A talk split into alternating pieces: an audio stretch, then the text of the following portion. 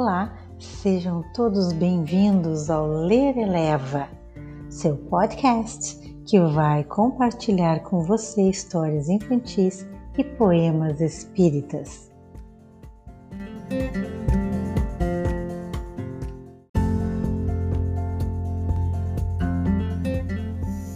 E você vai ouvir agora, neste episódio, a história A Laranja, de Wallace Leal Rodrigues, do livro E para o Resto da Vida.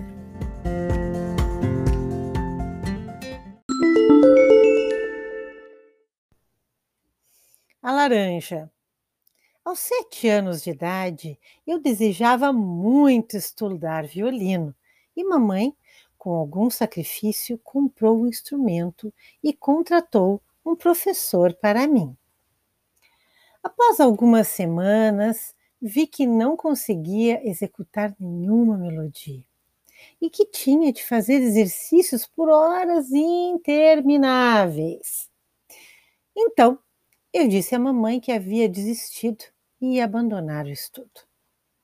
Morávamos um pouco distante da cidade e foi enquanto caminhávamos. Ela fora me buscar ao término de uma das aulas. Que eu lhe expliquei o motivo do meu desânimo.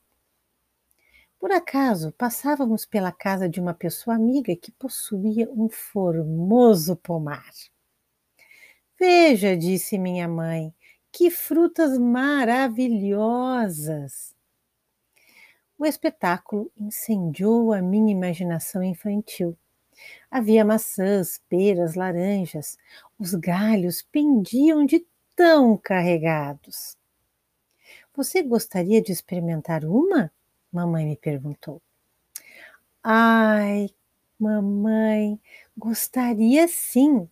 Aquele ali, aquelas, aquelas laranjas, ai, são tão grandes e amarelas como gema de ovo. Pois então pegue-a. Mas eu posso? Será? E a cerca? Além do mais, será que a dona do pomar vai permitir? É mesmo, você tem razão. Falaremos com ela. Minha mãe chamou-a e ela consentiu, dizendo: O portão do pomar fica ali adiante. É só vocês darem a volta. Mamãe agradeceu e nós subimos até o pequeno portão que ela abriu. Corri, colhi a laranja e voltei alegremente com ela na mão.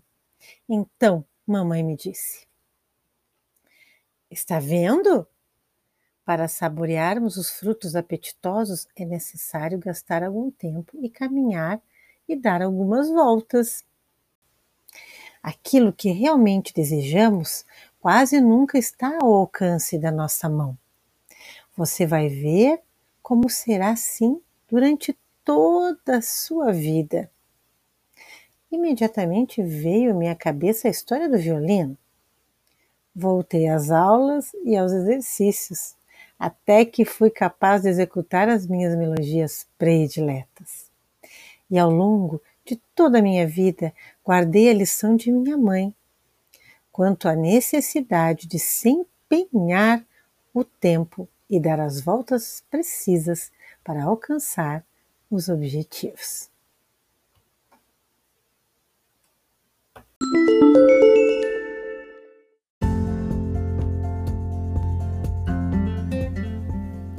E acompanhe no próximo episódio a leitura da história O Carrinho, uma história do livro e para o resto da vida de Wallace Leal Rodrigues.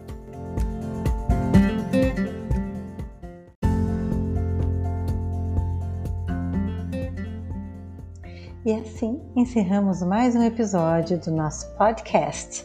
E você que estava ouvindo, tenha uma semana abençoada, fique bem, faça uma prece com sua família. Um grande beijo e gratidão por permitir que eu entre na sua casa. Paz e luz.